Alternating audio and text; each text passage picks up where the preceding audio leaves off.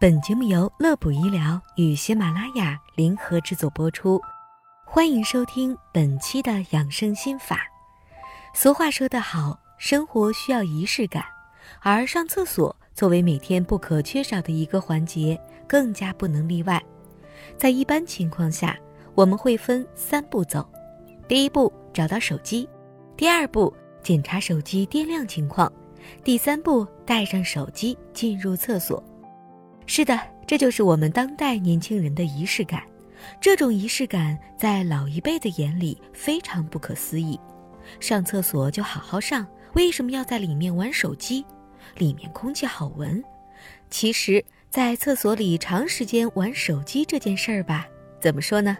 就像是雨后的那一束光，让人留恋。但是，各位听众朋友，你们知道这种行为对我们的身体是大大的不好吗？今天我们就一起来了解一下，在厕所长时间玩手机的五大危害。一，可能会直接导致痔疮的发生。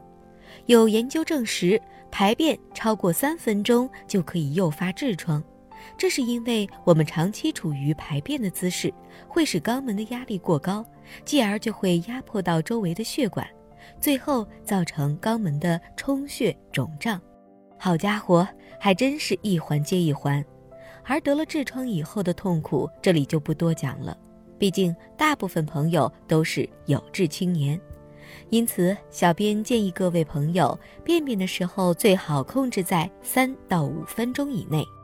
第二点，引发便秘，不知道有多少人有过这种情况，就是在上厕所前明明有很大的便意，但在坐上马桶后。拿起手机，打开视频的那一刻，便意没了，它消失了，从而又延长了上厕所的时间。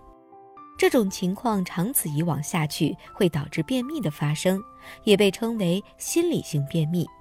所以大家要趁着有便意的时候，行云流水般的解决战斗。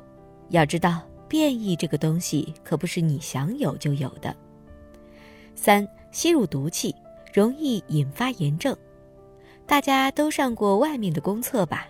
有的公厕一进去就是三个字：辣眼睛，辣的眼睛睁都睁不开。这其中就有一种毒气，这种毒气时间长了会进入到人体体内，引发各种炎症。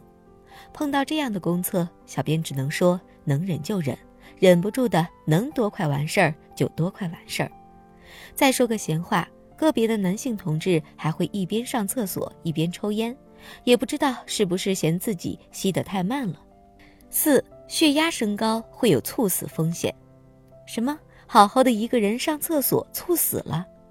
不要觉得奇怪，这一条是专门说给心脑血管病患者听的。第二条我们就说过，在厕所长时间的玩手机会引发便秘。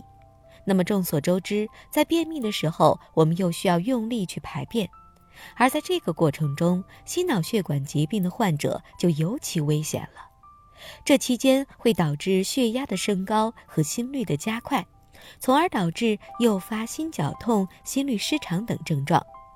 在这里，小编想跟大家说，从今天开始，从大家听完本期节目开始，拒绝占坑行为，让我们一起来做一个上厕所不拿手机的勇士吧。